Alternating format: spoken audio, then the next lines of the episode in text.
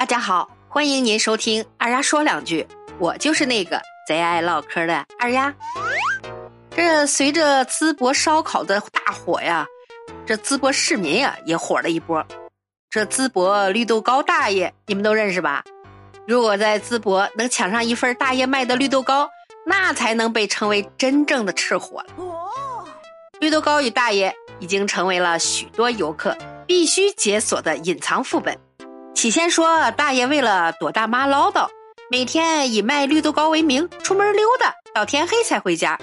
随着咱淄博火了以后啊，大爷的绿豆糕半天就卖完了。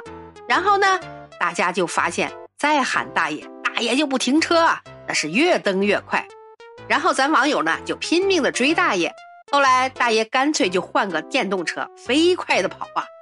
然后呢，咱网友就开始满街抓大爷呀。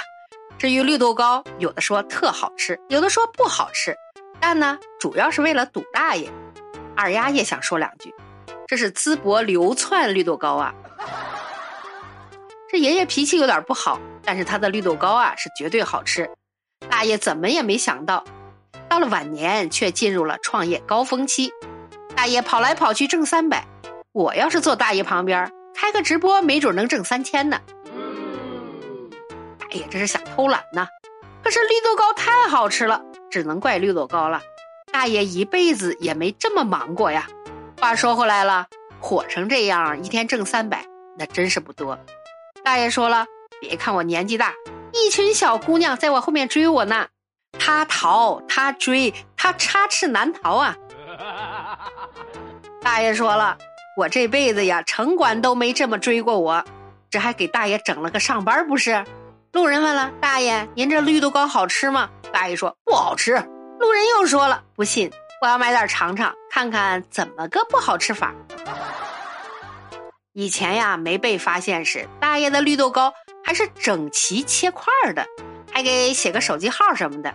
结果现在呢，被这个馋嘴游客三番五次的催促，上班之后，大爷干脆电话号码也不写了，只要是有人来电话，主打的就是一个不接呀。